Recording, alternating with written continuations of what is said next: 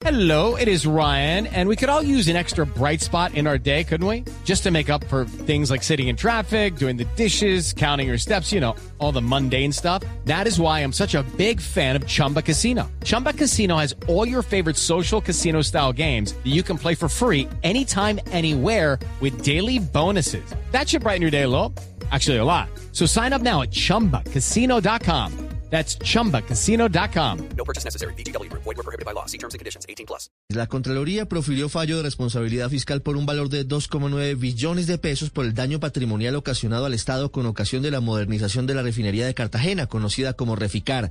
Se trata de la infraestructura de procesamiento de crudo más importante del país, que según la Contraloría durante su ampliación sufrió una pérdida muy importante de dinero del Estado, debido a las acciones y omisiones de la Junta Directiva y su administración contratista, quienes, según dijo, de manera antieconómica, ineficiente e inoportuna, contribuyeron a esta billonaria pérdida de recursos públicos. Según la Contraloría, en la ampliación de Reficar hubo gastos que no tuvieron relación con la obra, hubo baja productividad de la mano de obra directa, mayores gastos en la contratación de personal y demoras en actividades propias del proyecto.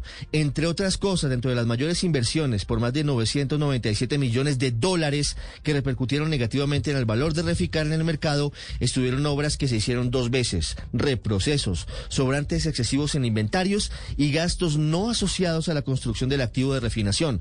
La modernización de Reficar tiene una larga historia que comenzó en el gobierno de Álvaro Uribe y que tuvo un gran contratiempo luego de que se tuviera que buscar una salida a los problemas que conllevó la entrada de Glencore como socio privado.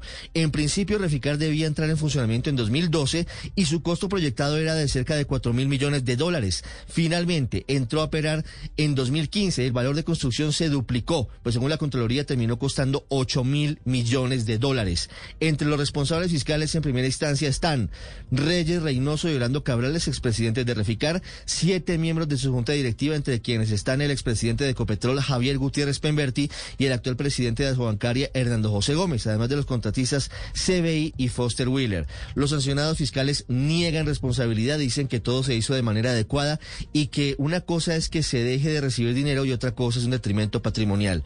Penalmente están en juicio tres personas entre ellas los dos expresidentes que ya fueron mencionados en este episodio, Reyes Reynoso y Orlando Cabrales. Néstor Humberto Martínez en su momento dijo que este era uno de los mayores casos de corrupción en la historia de Colombia, aunque los implicados dicen que aquí no hay una sola prueba que lo demuestre. Estás escuchando Blue Radio. Hello, it is Ryan, and we could all use an extra bright spot in our day, couldn't we? Just to make up for things like sitting in traffic, doing the dishes, counting your steps, you know, all the mundane stuff. That is why I'm such a big fan of Chumba Casino. Chumba Casino has all your favorite social casino style games that you can play for free anytime, anywhere with daily bonuses. That should brighten your day a little.